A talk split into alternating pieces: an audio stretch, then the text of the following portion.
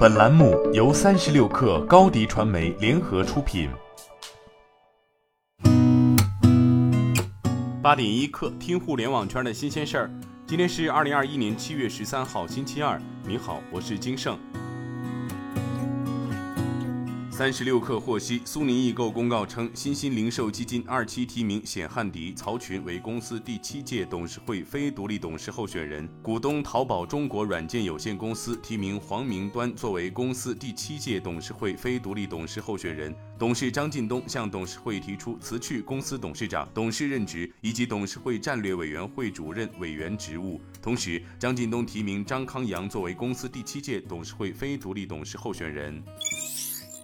据澎湃报道，为规范网络表演经纪机构经营行为，加强网络表演内容源头管理，促进行业健康有序发展，文旅部发布了《网络表演经纪机构管理办法》征求意见稿。办法所指的网络表演经纪机构，是指依法从事网络表演经纪活动的经营单位，也就是行业内俗称的主播经纪机构、MCN 机构或者主播工会。也就是说，这是有关部门首次将 MCN 机构主播工会纳入行政管理范畴。据央视新闻报道，当地时间七月十二号，全球疫苗免疫联盟宣布，中国国药集团和科兴生物分别与新冠肺炎疫苗实施计划签署供应疫苗的合作协议。根据协议，两家企业将于七月起向新冠肺炎疫苗实施计划提供疫苗，用于发展中国家的新冠肺炎疫情防控。这将有助于缓解目前发展中国家面临的疫苗供应短缺现状，推动疫苗分配的公平性和可及性。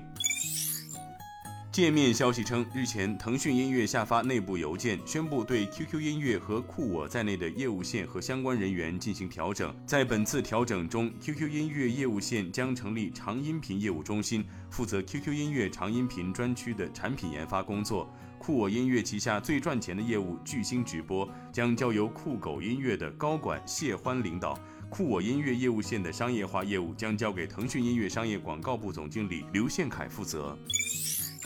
每日经济新闻报道，小米已经在近期收购自动驾驶技术公司 Deep Motion 深动科技。Deep Motion 最多将有二十余人的团队加入小米，这将帮助小米初步补齐自动驾驶技术各个模块的负责人阵容。此举或将奠定小米汽车自动驾驶技术研发的基础。媒体就此事向小米公关部以及 Deep Motion 官方核实，但小米公关部表示不清楚收购事宜，Deep Motion 方面则还未做出回应。